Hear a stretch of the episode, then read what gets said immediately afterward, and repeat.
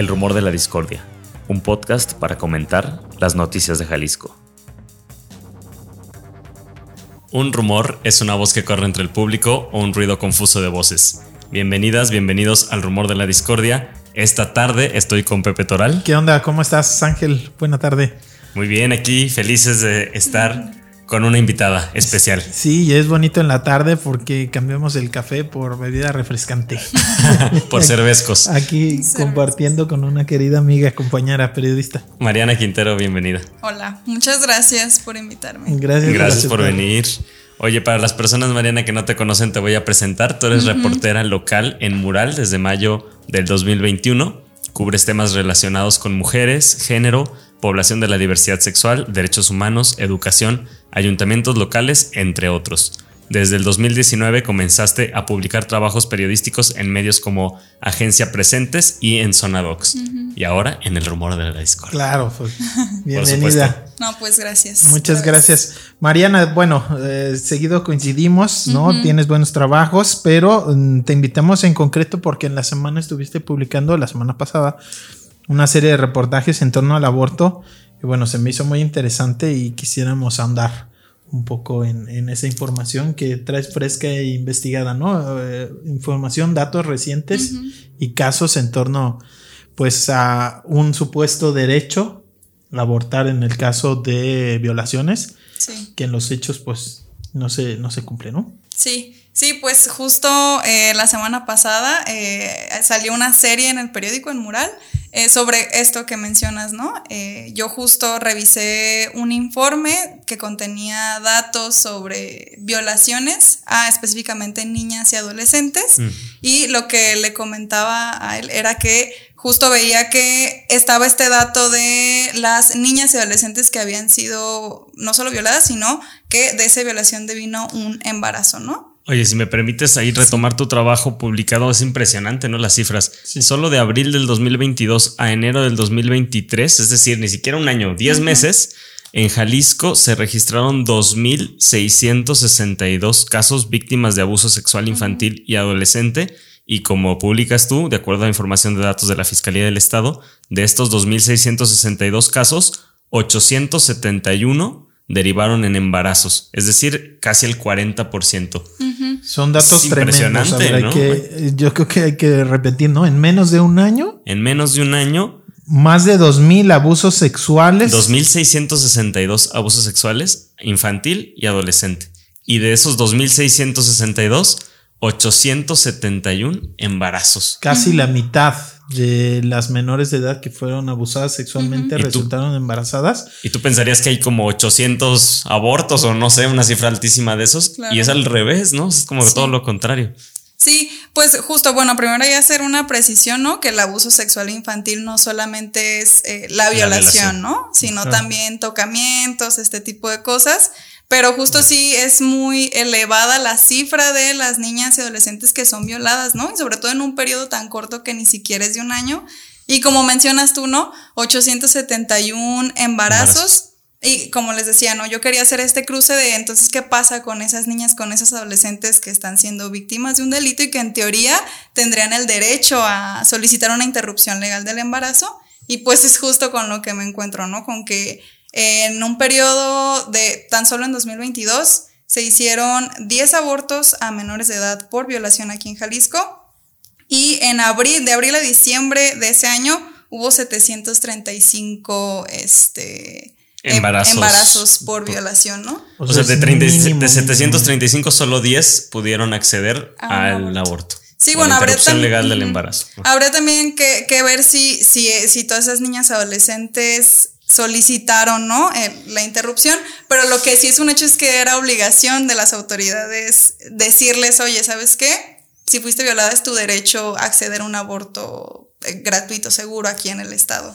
Que a mí me gustaría dar un pasito atrás y, que nos expliques, Mariana, ¿no? En, en, Jalisco no es, no es legal el, el aborto por la decisión de las mujeres, aunque hay una lucha de hace muchos años que, se exige, digamos, no cualquier mujer que quiere abortar por las razones que sean puede acceder, pero hay unas causales en las que sí es, perfectamente legal y no solo es legal, sino las autoridades tienen la obligación de prestar ese servicio en hospitales públicos de forma gratuita. ¿Cuáles son esas causales en donde aquí en Jalisco sí se puede abortar? Sí, pues según el Código Penal, ¿no? El en, el, en el artículo 229, estas dos causales es justo la violación y pues la causal salud, ¿no? En teoría, eh, no debería negarse el servicio a ninguna mujer, en este caso sea menor de edad o no, ¿no? Que haya sido violada o que presente mm, complicaciones en su salud para llevar a término ese embarazo. Sin embargo, pues todavía persiste, ¿no? Este discurso entre médicos y funcionarios públicos, ¿no? De que, pues no, no es posible, no es legal. Bueno, eso me he encontrado con las entrevistas que he hecho a, mujeres morras que sí acompañan estos abortos eh, o estos casos. Entonces sí, pues todavía las, las, los funcionarios pues no, no, no han despenalizado, digamos, socialmente en ese, en ese sentido el aborto. Incluso Malena García, de la Secretaría de Igualdad Sustantiva entre Mujeres y Hombres, es subsecretaria, si no me equivoco, eh, es, digamos, como la segunda al mando y tiene muchos años. Ella misma reconoce que en el sector salud público tienen obligación de decir, explicarle a la menor y a su familia, a ver, fue víctima de una violación, está embarazada, no tiene por qué estar embarazada y se le puede practicar el, aborto, la interrupción legal del embarazo, pero no es así, ¿no? Desde oficialmente se reconoce que no está pasando lo que debería. Sí, eh, justo eh, lo que pasa a veces cuando llegan las niñas adolescentes, eso lo sé gracias a una entrevista que hice a las chicas de Dedecer, ¿no? Eh, que ellas, como les digo, si están en campo, si están acompañando a estas niñas adolescentes eh, y a veces lo que pasa, y que era lo que comentábamos un poquito antes de, grabar, era que llegaban y, o sea, veían que la pareja de la niña, del adolescente, era un mayor de edad, y lejos de investigar, ¿no? Si podía haber cierta coerción, ¿no? Si esa relación sexual, pues, bueno, de entrada ya hay una relación de poder ahí, ¿no? Pero en vez de, de investigar por ahí, las mandaban a control prenatal sin investigar si, si hubo coerción, si hubo esto, si hubo el otro, y sin ofrecerles estas alternativas, ¿no? Entonces, también lo que es, es importante es que las autoridades saben que esto sucede y pues que eh, si, si lo saben, pues tendrán que estar haciendo cosas para sensibilizar a su personal y que las niñas puedan acceder, ¿no? al aborto. Oye, Mariana, y nos platicabas que tú te encuentras entonces con este informe, ves estas cifras, yo creo que también te escandalizas como cualquiera que la lea se va a escandalizar. ¿Y qué es lo que decides, decides hacer o por dónde te empiezas a mover? Sí, pues eh, justo yo revisé, eh, se llama, eh, bueno, es el informe anual de la Estrategia Emergente contra la Violencia en Razón de Género, ¿no? Entonces yo estaba buscando datos pues para la nota diaria, ¿no? Que es lo que hago y pues eventualmente hago como especiales y dije, ah, bueno, esto podría dar. Y empecé a, ver las cifras y justo fue lo que me alarmó. Entonces agarré mi libretita así literal, empecé a anotar las cifras, todo. Y, y, pues bueno, ahí fue cuando, cuando dije, no, es que esto está, está denso, ¿no? Tendríamos que ver si se garantiza este derecho o no de acceso al aborto por violación. Que bueno, no. Yo creo que, no se garantiza. Sí, yo creo que eso sería en términos prácticos no, no está garantizado.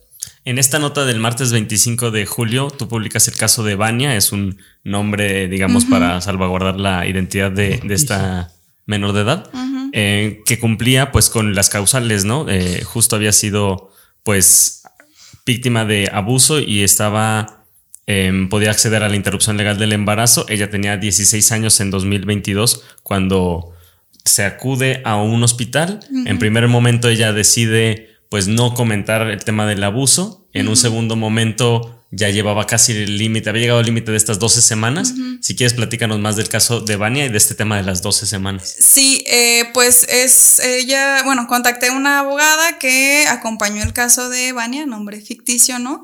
Vania conoce a su abusador en un, por mediante un videojuego, ¿no? Entonces ella jugando, pues el tipo le empieza a tirar la onda, ¿no? Eh, desde ahí empiezan una relación de poder porque el tipo era mayor de edad. Entonces, eh, ¿Qué pues tenía él, se sabe? No recuerdo, no recuerdo, solamente recuerdo que la abogada me dijo que sí era mucho más grande que ella. Entonces, se, eh, se, quedan de ver un día, ¿no? Eh, y pues ahí es donde él consuma esa agresión, ¿no? Ella no, no habla del abuso, simplemente empieza como a, a tener síntomas de enfermedades eh, o padecimientos mentales, ¿no? Derivados del trauma que supone esta situación. Claro. Entonces, pasa que pues ella está embarazada, ¿no? Empieza a presentar síntomas que se complican con el, con el tomar medicamentos pues, psicofármicos, ¿no? Ajá. Entonces llega, como dices tú, no, no dice que ha iniciado su vida sexual, entonces está, me parece que por una semana, sale de ese hospital y, e ingresa otro nuevamente porque pues no, no cesa el malestar, ¿no? Y ahí es cuando ya se dan cuenta que ella está embarazada y que está al límite de las 12 semanas ya de embarazo. Entonces, ¿qué le dicen las y los médicos que la atienden? Pues que tiene que eh, abortar, pero porque hay una anomalía, ¿no? En el, en el producto derivado de tomar psicofármacos y obvian este asunto del abuso, ¿no? A pesar o sea que el feto viene mal y por eso es lo por lo que le dicen que tendría que abortar. Sí, aunque en realidad pues eh, no, no mencionan este asunto del abuso, ¿no? De que por eso debieron haberle ofrecido la interrupción. Mm. Y a pesar de que el mismo personal reconoce que debería haber una interrupción, no le brindan la atención. Entonces ella tiene que buscar otros medios acompañada de su abogada y a final de cuentas termina yendo a Ciudad de México a hacer la interrupción del embarazo. Oye, pero ¿por qué se negaron, no? ¿Por qué se negaron estos médicos? Eh, se le dicen que no era legal, que no era legal hacer el aborto en las 12 semanas, cuando pues en realidad, eh, en teoría no hay un límite de semanas cuando es una, un aborto por violación, no, no hay un límite de semanas para hacer la interrupción, ¿no? Y esto es eh, porque para empezar el Código Penal en Jalisco no tiene un límite de semanas, ¿no? En, en, en, la causal no te dice, ah, después de cierto tiempo ya es penalizado. Entonces, mientras sea por, mientras sean víctimas de violación, digamos, podrían ser la semana que sea. Sí, la semana que sea. Y no solamente en el Código Penal, sino la Suprema Corte, ¿no? También eh, tuvo un caso, el caso de Jessica, eh, es una chica de Chiapas, me parece, que fue este caso fue de 2018, pero me parece que la Suprema Corte en 2021 es cuando emite este fallo en el que pues sí considera que es revictimizante decirle a una mujer que fue o persona con capacidad de gestar que fue abusada, eh, pues decirle no, hasta cierta semana tienes porque pues también decir que fuiste víctima de abuso, eh, me imagino que debe ser complicado, digo, no voy a hablar por las personas abusadas ni las niñas, pero por lo que he escuchado me imagino que ha de ser complicado, ¿no? Externar algo así. Claro. Eh, y ella termina yendo a la Ciudad de México. Esto es muy común, ¿no? No nada más, digamos, en casos como, como los de Vania, en donde el embarazo es producto de una violación, sino en cualquier situación, termina siendo la Ciudad de México como un refugio para las mujeres que quieren interrumpir eh, su embarazo. Sí, no tengo las cifras frescas, pero justo había reporteado el año pasado un, un texto para el 28, este, ese justo de eso, ¿no? Y sí, creo que Jalisco es si mal no recuerdo, el sexto estado a nivel nacional que más, más chicas van o personas con capacidad de gestar van a interrumpir sus embarazos a Ciudad de México. Y pues es precisamente porque aquí no encuentran esa opción, digo, sea que la causal que sea, bajo la autonomía reproductiva, bajo la causal salud o, o violación, pues ni siquiera bajo las causales que se supone deberían estar autorizadas acceden, ¿no? Entonces, pues, Menos por, cualquier, bueno, por lo demás, pues no, no, podrían. Sí, sí, sí. Oye, Mariana, también nos decías que pues no solamente te dio para hacer esta serie, sino que tienes muchísima información más. ¿Qué cosas quizás de lo que ya se publicó se quedó en el tintero? ¿Qué cosas te gustaría seguir compartiendo que no se, que no alcanzaron a quedar publicadas, ¿no? Pues creo que, bueno, hay varias cosillas ahí, pero creo que yo me acerqué a, personas que acompañan o más bien brindan información sobre interrupciones del embarazo con, por ejemplo, misoprostol, ¿no? Mm. Y eh, pues ellas me mencionaban que sí hay una demanda muy alta de niñas y adolescentes que les piden información para interrumpir su embarazo. O sea, incluso, pues, ¿qué, les diría? Mm, como más o menos 700 niñas adolescentes por bimestre. Eh, están, no todas de Jalisco. A, un colectivo o a una, colectiva. Sí, sí. Eh, ah, me cuidan mis amigas. entonces, si lo comparamos, pues es un montón. Digo, eh, no sabemos si todos estos abortos se consuman, ¿no? Pero sí es un hecho que están solicitando información para interrumpir el embarazo y pues creo que eso habla de lo frecuente que es y tal vez de lo necesario de que existan mecanismos seguros para que las niñas se acerquen a pedir esa información, ¿no? Cuando no pueden, por desinformación, por falta de recursos, ir a la Ciudad de México y en el sector salud se les niega este derecho, tienen este tipo de opciones, como misoprostol, que es un, perdón, ahí el trabalengua, que es un medicamento, sí. pero no es seguro al 100% sobre todo si son menores de edad y no tienen acompañamiento correcto. Eh, la verdad, no sé en concreto como el proceso o los efectos, digamos, de tomar el misoprostol, pero entiendo que hay guías de acompañamiento seguro, ¿no? Y que es justo lo que las acompañantes, al menos acá en Jalisco, han hecho ya desde hace varios años. Eh, y pues al final es a lo que, a lo que se recurre. Digo, también creo que es importante tallar que aunque se, no sea legal, eh, pues no significa que no sea, que sea clandestino, perdón, no significa que, no sea seguro del todo. Mm. Entonces, creo que las, las acompañantes se han eh, educado en eso y que pues han logrado ser una alternativa para las niñas que, o mujeres en general que no, o personas con capacidad de gestar, que no acceden al aborto por estos medios oficiales, digamos. ¿Y qué se necesitaría para que Jalisco pueda acercarse a lo que ocurre en la Ciudad de México o en otros estados del país en donde sí se garantiza? Pues yo creo que lo primero es eh, el área legislativa, ¿no? O sea, creo que las y los diputados ni siquiera han discutido el tema, ¿no?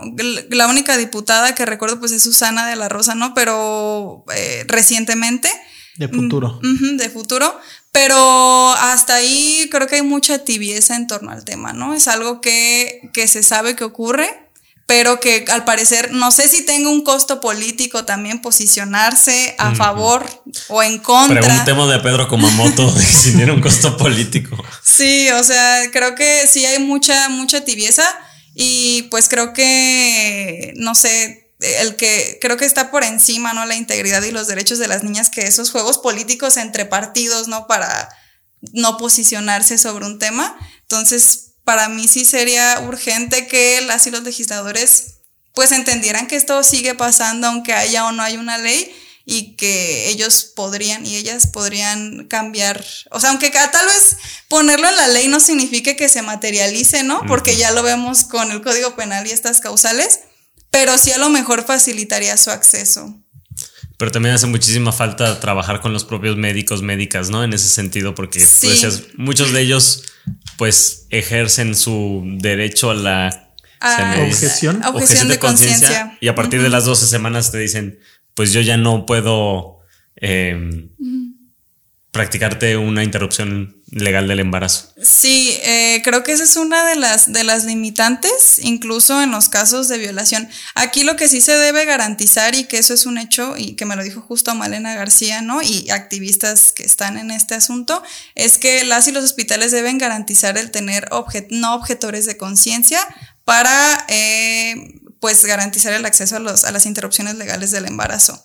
Y esto es porque es un derecho de las niñas y adolescentes. ¿Cómo funciona esto de la objeción de conciencia y cómo se puede garantizar que en los hospitales públicos exista personal no objetor? Pues en teoría no, los, las y los médicos apelan a que pues no se les puede obligar a hacer algo que, que, no quieren, ¿no? En este caso, realizar la interrupción del embarazo, ¿no? Entonces existe esta figura que es la objeción de conciencia y no los puedes obligar, pero así como tú no puedes obligar a esos médicos o médicas a realizar las interrupciones, el sistema de salud sí tiene que proveer de personal que eh, quiera realizarlos, ¿no? Que esté acorde con, con, con eso porque, como te digo, si, si, no se garantiza, pues entonces las niñas, adolescentes, mujeres que bajo estas causales deciden interrumpir su embarazo, pues también verían transgredidos sus derechos mm. eh, sexuales y reproductivos. O sea, es buscar médicos, médicas que sí acepten practicarle abortos a niñas, mujeres, eh, independientemente de si es por una violación o por una situación de su propia salud. Y inclusive tener un padrón, ¿no? O sea, que se tenga garantizado. A ver, en tal hospital tenemos a estos tres, a estas cuatro, así. Sí. ¿no? tengo los nombres, pero sí las ISEM seguido comparte, es que me parece que son siete hospitales los que, eh, tanto en la zona metropolitana como en Vallarta y algunos otros lugares un poquito más alejados de la CTMG, eh, los hospitales sí tienen, o ahí puedes ir a, hacerte un, un aborto, ¿no? Pero la realidad es que yo le pregunté sobre esto a las chicas de DDCER, ¿no? Y ellas me decían que pues no era cierto, o sea, no en todos los, no, los hospitales de esa lista no todos cumplían con eh, que les den acceso a la interrupción legal, pero en teoría pues debería de existir en todo el estado al menos un médico no objetor de conciencia, ¿no? En alguna clínica para, o médica para hacer estas interrupciones del embarazo. Y que algo bien importante es, digo, más allá de eso, que al darle la atención de salud directa se les informe, porque pues muchas ni siquiera saben que es un derecho. O sea, que no es clandestino, no es un delito, es tu derecho cuando fuiste víctima de una violación. Y no ocurre también muchísimo la influencia de los padres, de las madres, dentro, pues al final son menores de edad, no sé qué, de las influencias que puedan eh, tener sobre estas menores pues qué bueno que mencionas eso porque eh, en teoría las niñas mayores de 12 años no tienen que acudir con nadie para eh, que puedan acceder al aborto si es por violación, ¿no? O, por la causa de salud, ¿no?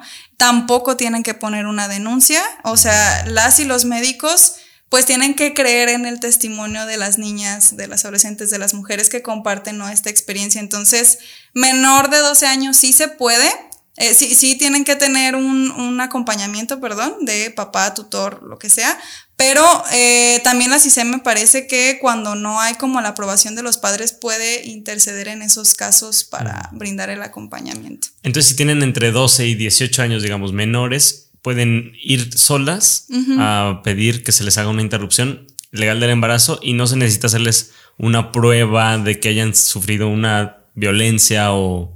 No. O sea, ellas, se les cree a ellas cuando llegan y dicen esto me pasó y quiero que interrumpir este embarazo. Sí, porque si no sería como revictimizar, ¿no? Como decirles, a ver, pruébame que fuiste violada, ¿no? Pues como pruebas algo así. Pero me imagino que... Sí, eh, o incluso pues es que se omite, se omite la información. Yo creo que lo que yo me encontré preguntándole a, a las morras que entrevisté, pues eh, fue eso, ¿no? Que en realidad se omite, no es tanto como que la negación a veces no es tanto un no, sino un no te voy a proveer de información para que lo hagas. A veces sí se tergiversa la información o de plano les dicen mentiras, ¿no? Como que después de ciertas semanas no se puede o que aquí es ilegal en cualquier semana.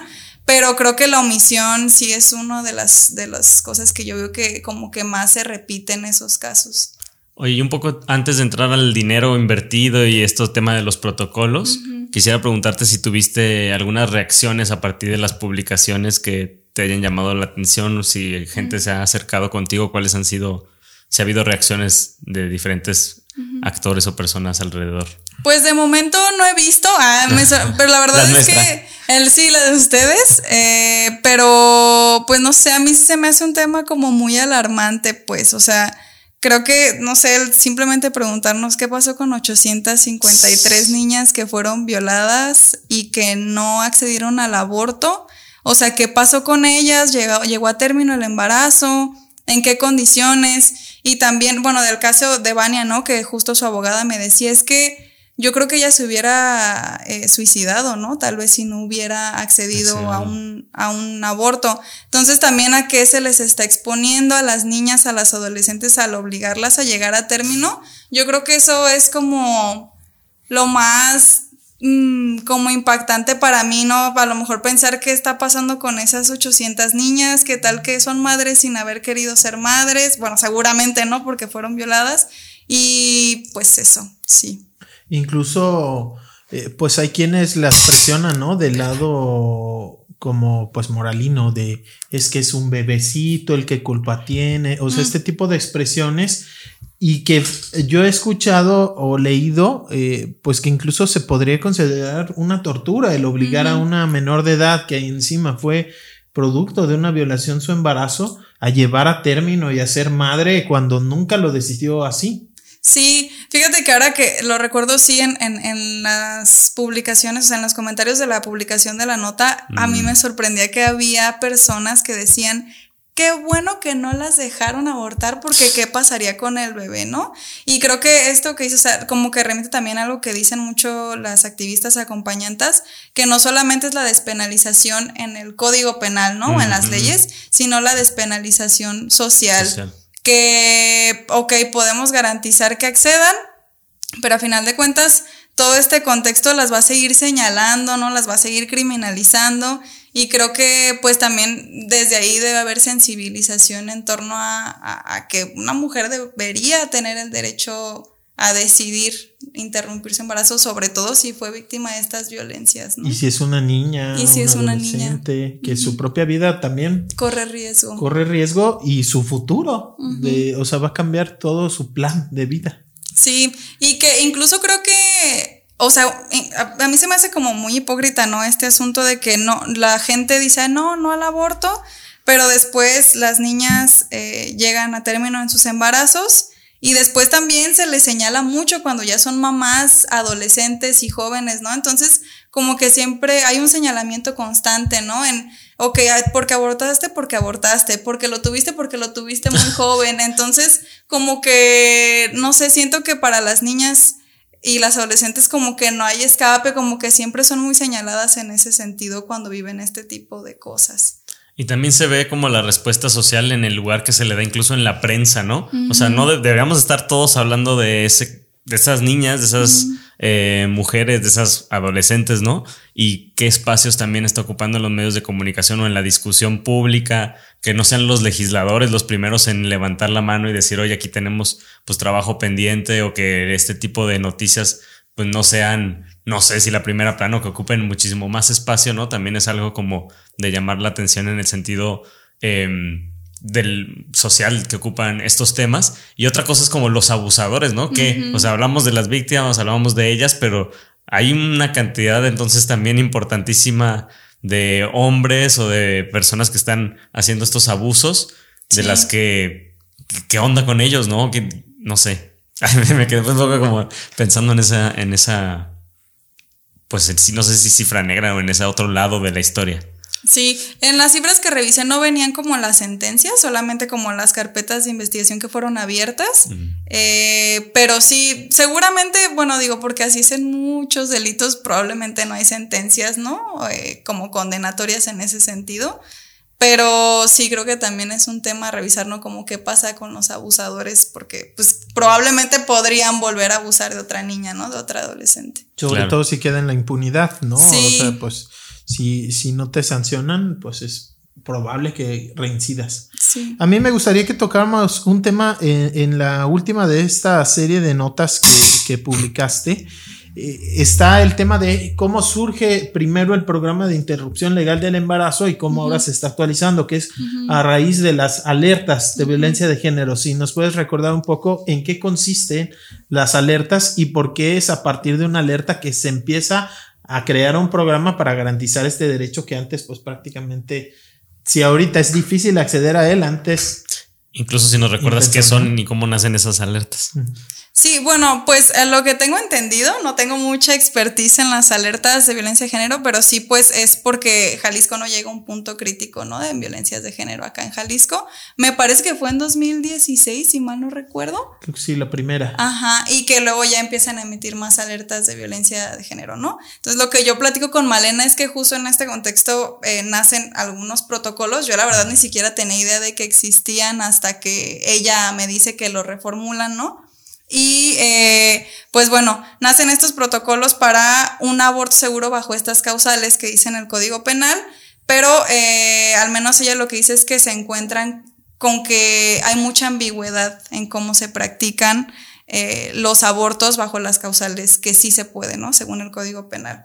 ¿A qué se refiere con ambigüedad? O sea. Sí, o como que no son claros, ¿no? No es claro, por ejemplo, en la causal salud también hay mucha ambigüedad, ¿no? Como que qué es que tu vida corra riesgo, ¿no? Como que dependía mucho o depende mucho del criterio de las y los médicos que atienden a esas mujeres o personas con capacidad de gestar, ¿no? Entonces la intención de los protocolos era dar claridad sobre eso para que no dependiera tanto de cada quien. Sí, es, es, dar claridad como en los procesos, ¿no? En teoría porque todavía están siendo evaluados, entonces en teoría esto es lo que buscan ya con esta reformulación. Mm. Y lo que hizo el ASISEM, ¿no? Con un presupuesto de 300 mil pesos fue eh, contratar a seis expertos, expertas, para realizar dos protocolos y que en cada uno quede, quede estipulado qué hacer eh, cuando te piden una interrupción legal del embarazo bajo la causal salud y bajo la causal violación.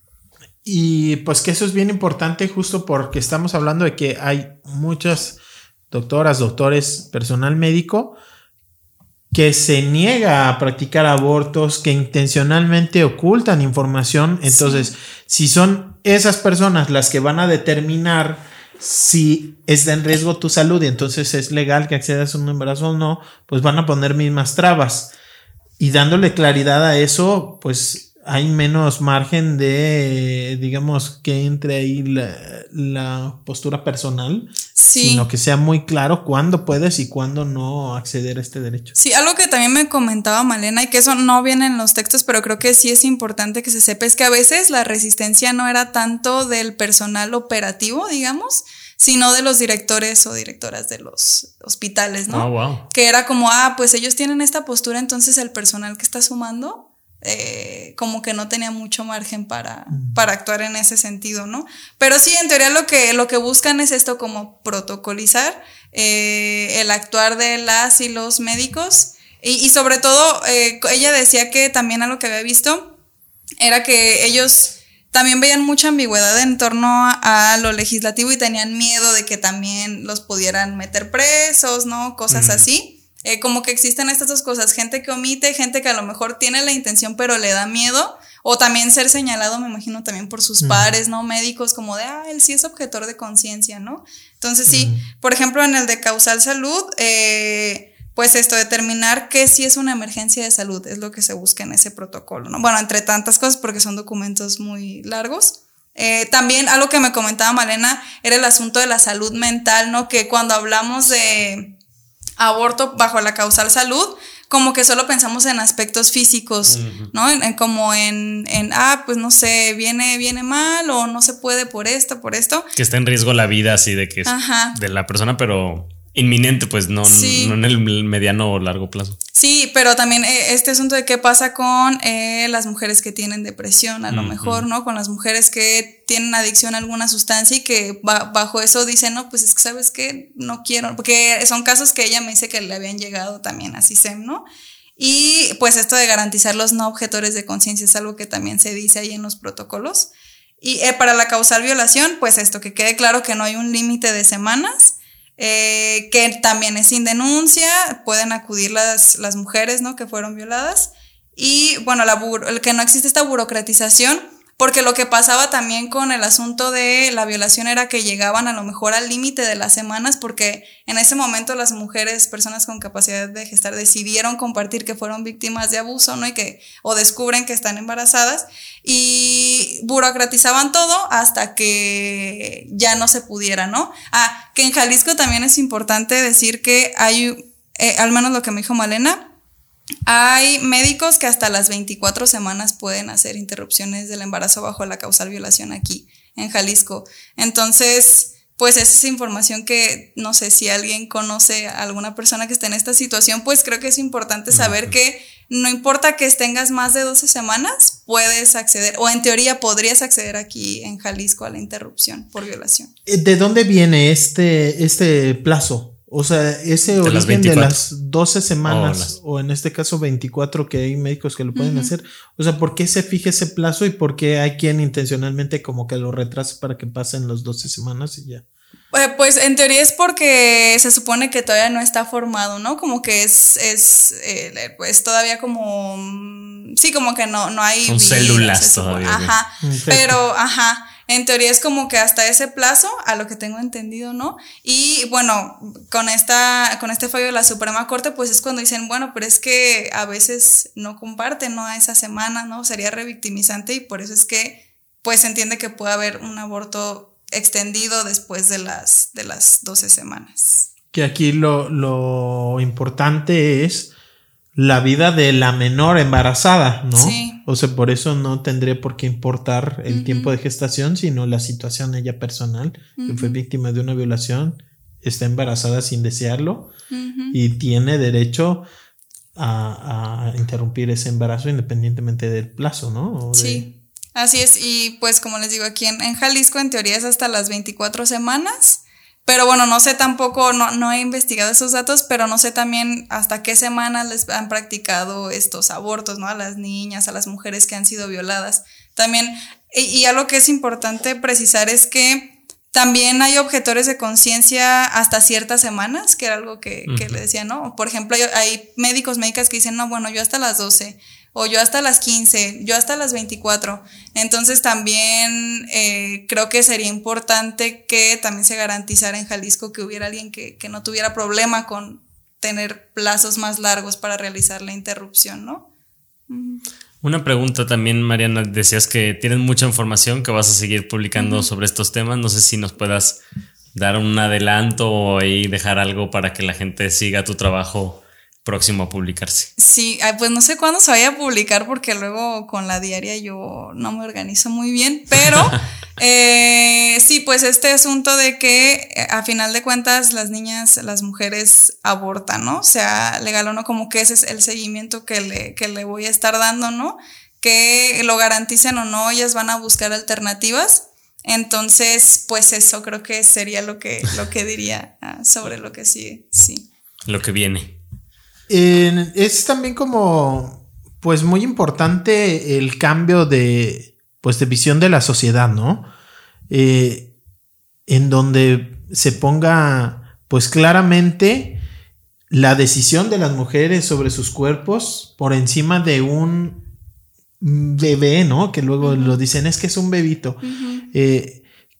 ¿Qué, te dicen las activistas, quienes están acompañando a estas menores mujeres? Digamos, cómo poder sensibilizar a la gente eh, respecto a, por qué es importante que las mujeres puedan tomar la decisión sobre sus cuerpos independientemente de un supuesto, ¿no? Producto que en un futuro es potencial, ¿no? Sí.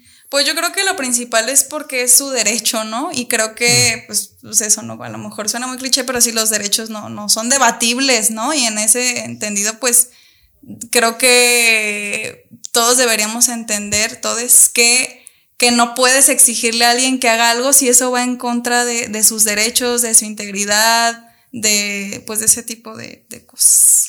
Hay también muchos mitos tú, por ejemplo, nos aclarabas, a ver, se puede hacer este tipo de abortos clandestinos, en el sentido clandestino de que son no legales, pero no por eso son inseguros. También hay un montón de eh, mitos en torno a, incluso un aborto que te hacen en, con médicos, ¿no? Hay hasta películas ahí donde dramatizan.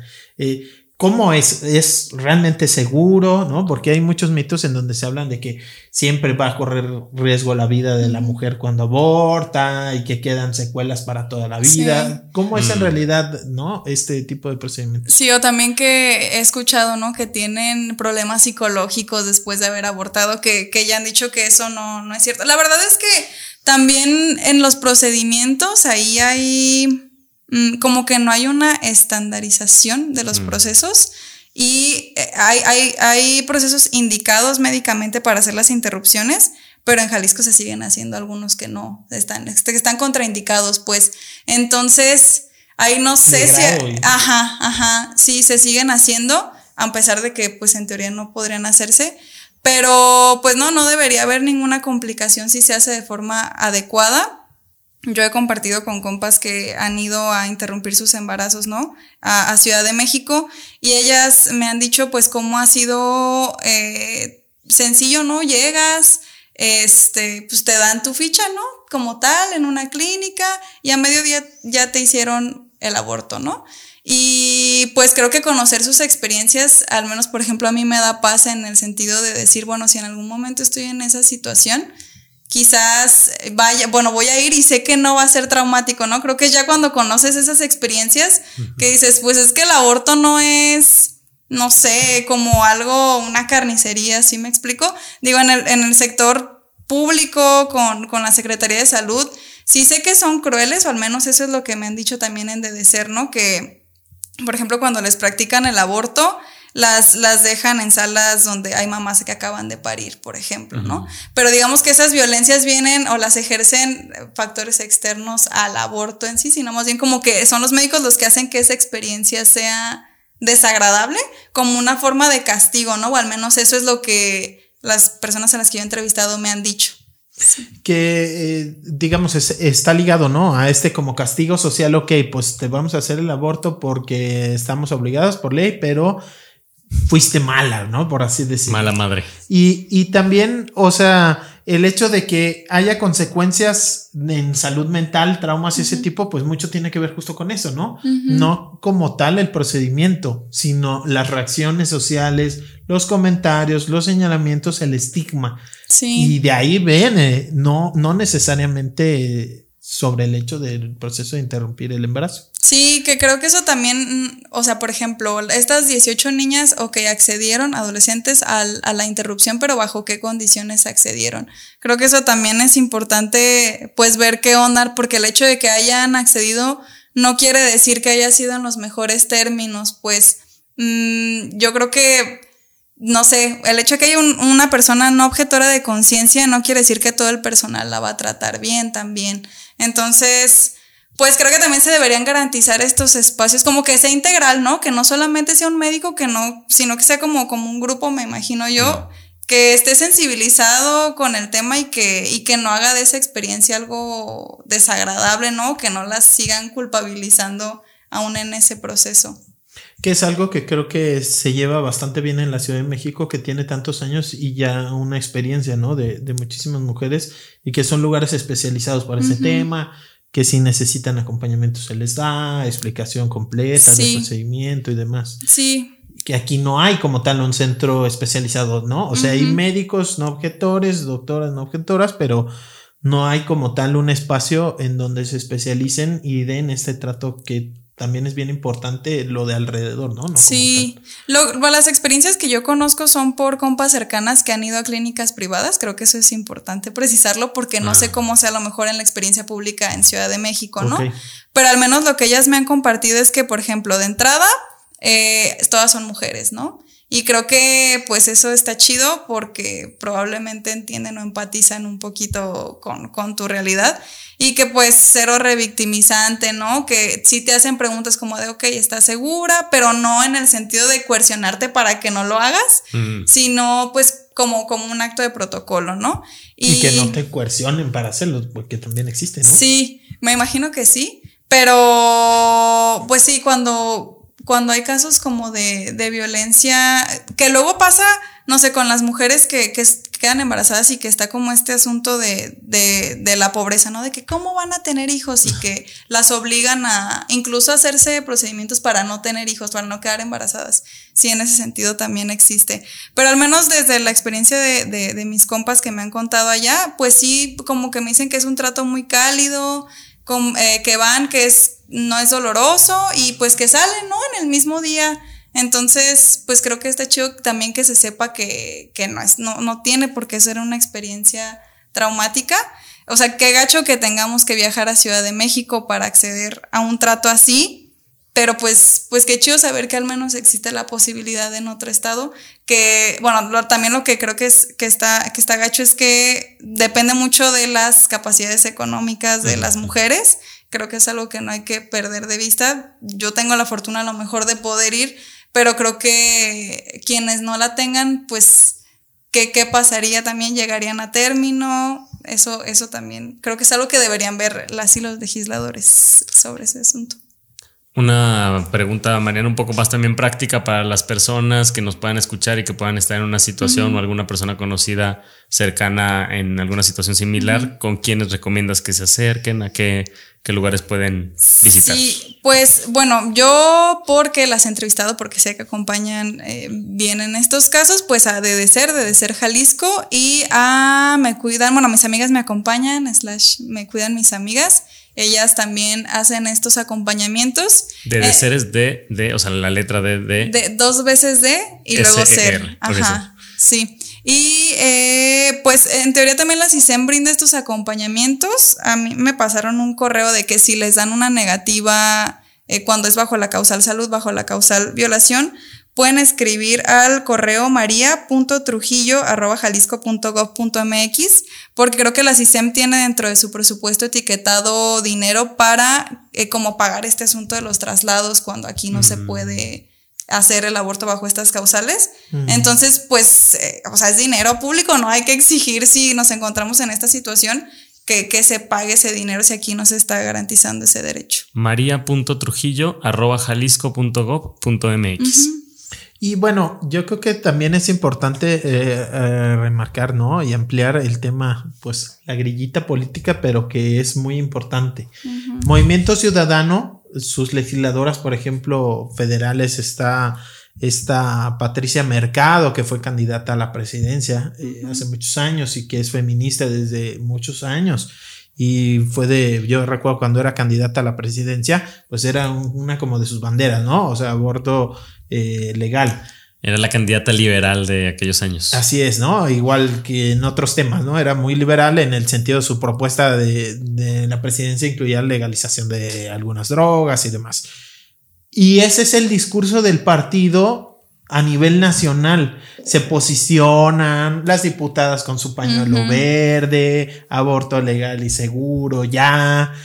Pero tienen ya dos legislaturas teniendo una mayoría absoluta y aquí en Jalisco no hay ninguna eh, iniciativa de parte del movimiento ciudadano, es decir, a nivel federal, eh, pues es, ahora sí que mucho en el sentido de, incongruente, ¿no? Políticamente a nivel federal, donde tienes una veintena de diputados en una cámara de 500, en donde, bueno, tienen más, ¿no? Pero, o sea, donde tú no marcas una diferencia muy grande, ahí sí muy liberales. Y en donde aquí tienes el Congreso dominado y si sumamos a sus aliados políticos, pues bueno. Muy conservadores. Aquí no, no avanza, ¿no? Creo que también es importante pues resaltar eso y que haya también un costo político. Porque por eso le saca, ¿no? Por el costo político de las personas conservadoras, pero quienes están de acuerdo, pues también hay que recordar y resaltar esa pues incongruencia del partido en el gobierno aquí en Jalisco.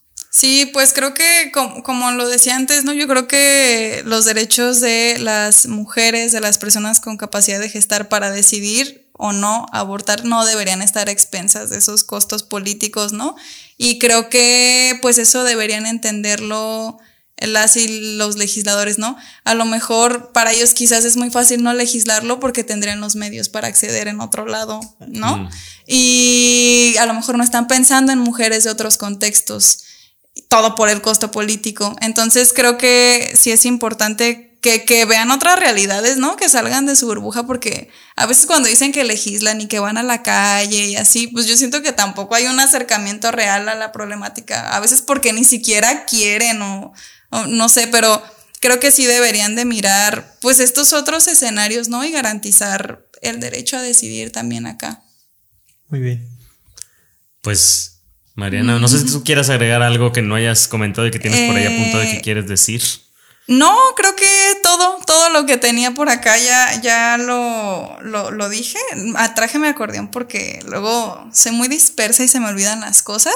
pero no, creo que todo lo que, lo que quería decir ya. Ah, no se crean. Aquí hay algo que sí está bien importante también, que en el IMSS no hacen abortos, o sea, como que es la institución, al menos aquí en Jalisco, en la que nunca, bueno, no, no sé si nunca, pero a las personas que entrevisté no quieren, no quieren, no quieren saber nada sobre el aborto, ni practicarlos, ni nada. Tanto de la experiencia de activistas como, por ejemplo, la CISEM hizo un foro, ¿no? Para hablar sobre, sobre este asunto de la interrupción con médicos, médicas del OPD, Servicios de Salud. Invitaron al IMSS y no quisieron. O sea, el IMSS literal no, no se presentó. Al menos de las que yo he entrevistado, eh, me han dicho que nunca han podido ahí eh, pues interrumpir el embarazo. Y creo que eso también es para echarle ojo, ¿no? Pues sí, ese es el, pues es el instituto con más presencia en atención médica pública, ¿no?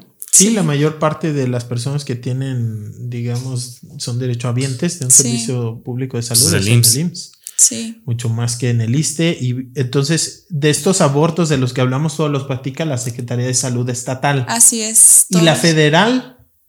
Eh, no estoy segura. Mm. La verdad no estoy segura de esos datos, pero sé que estos que, mencioné son en servicios de salud Jalisco. Estatales, pues eso es también bastante importante porque pues definitivamente el IMSS es la institución de salud más grande, ¿no? Con más alcance, a donde van la mayoría de la población a tener el primer contacto con un médico y demás. Y pues bueno, que esté tan retrasada, ¿no?